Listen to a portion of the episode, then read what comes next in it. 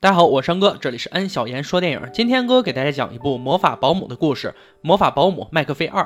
废话少说，让我们说电影吧。电影的背景是一个战乱纷飞的年代，在英国有一个农场，这个农场是属于格林太太和她丈夫的。丈夫去参军了，而格林太太尽心尽力的带着三个孩子，每天都期盼着自己参军的丈夫能够早点回来。天下孩子都是一样的，顽皮是孩子们的特性，而正好格林太太赶上三个孩子一起顽皮，不管她怎么教育都没有用。而为了能够租用拖拉机耕地农场，她必须工作赚钱。可自己的小叔子却一直劝她把农场卖掉，因为他也有一半的农场所有权。格林太太也知道自己的丈夫没有回来，她怎么能把农场卖出去呢？其实小叔子一直殷勤地劝格林太太卖掉农场，他也有自己的小算盘。他欠了很多赌债，现在走投无路，企图想要拿农场还债，不然两个可怕的女讨债人就要割掉他的肾卖掉。他在一直求着格林太太要卖掉农场。与此同时，远在大城市的侄子侄女也来到格林太太所在的乡下躲避战火，在城市里养尊处优的生活，让两个孩子都没有见过农村地区养鸡养鸭这一类事儿。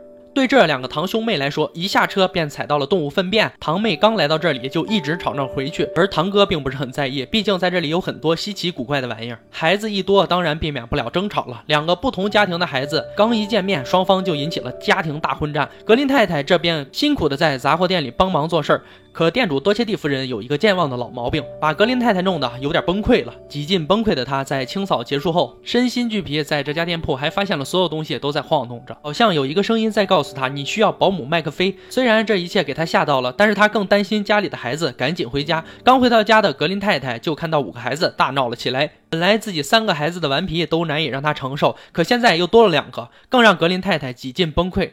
而之后，一个自称魔法保姆麦克菲的人找上门来，并宣称自己是军方派来的保姆，不需要支付任何酬劳，还可以帮助格林太太解决很多麻烦。格林太太同意了。开始，麦克菲保姆的言语并不能让这五个小家伙服从，小家伙们在打闹，根本不听麦克菲的话。可一个魔法过去，麦克菲保姆让他们自己打自己，甚至越打越严重。并且麦克菲保姆告诉他们，只有向对方道歉才能解除魔法，并用孩子父亲给他们写的信可能会烧掉，威胁他们。最后五个小家伙只能妥协，魔法才停止。到了晚上，五个孩子又开始不睡觉了，还说宁愿和动物一起睡，也不愿意和谁在一张床上。作为拥有魔法的麦克菲保姆，当然会满足他们这个心愿。比如小男孩和山羊睡在一起，另一个小男孩和小象睡在一起，小女孩们和牛睡在了一起。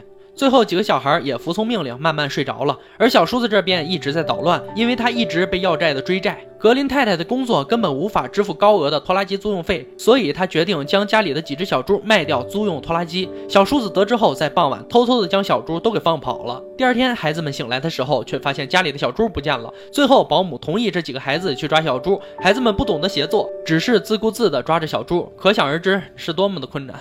即便马上要抓到小猪了，而麦克菲保姆也不会让他们轻易得手，施加魔法到小猪身上，所以就有了小猪上树，蹦蹦跳跳的小猪就上树了，让两个小孩看得目瞪口呆。小猪不仅会上树，还会跳舞，还能在水中表演。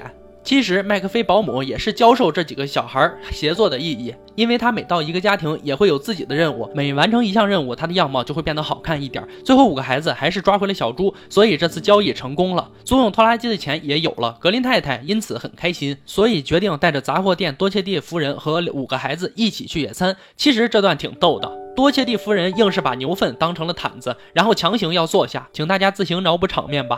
就在大家玩得很开心的时候，小叔子却带来一个电报。电报内容是格林太太的丈夫可能在任务中殉职了。这个消息让格林太太和孩子们犹如晴天霹雳。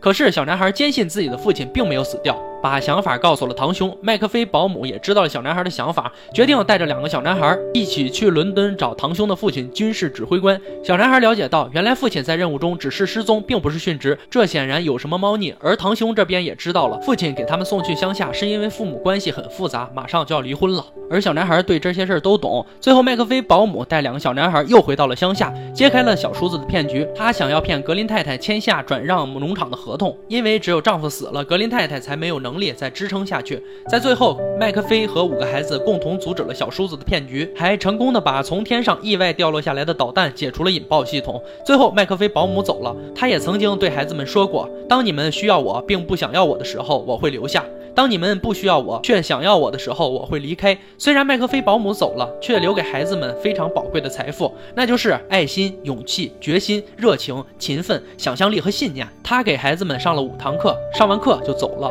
没有告别，悄悄地离开，不带走一片云彩，把勋章赐给了孩子们，最后也把孩子的父亲送回来了。一家人得以团聚，久别重逢的一家人拥抱在一起。本片完，这是一部很温情的电影。在我们现实生活中，没有会魔法的保姆，只有我们言传身教，以身作则，而并不是对孩子的一味溺爱，让孩子在成长中学到更多。同时，影片中的五堂课也是给我们自己上的，这也是我们小时候老师经常告诉我们的智慧，请不要在我们成长中丢掉他们。我山哥，这里是安小言说电影，喜欢记得点赞、转发、评论哦，也可以微信、微博搜索安小言说电影，关注我。今天就说到这儿吧，我。我们明天见。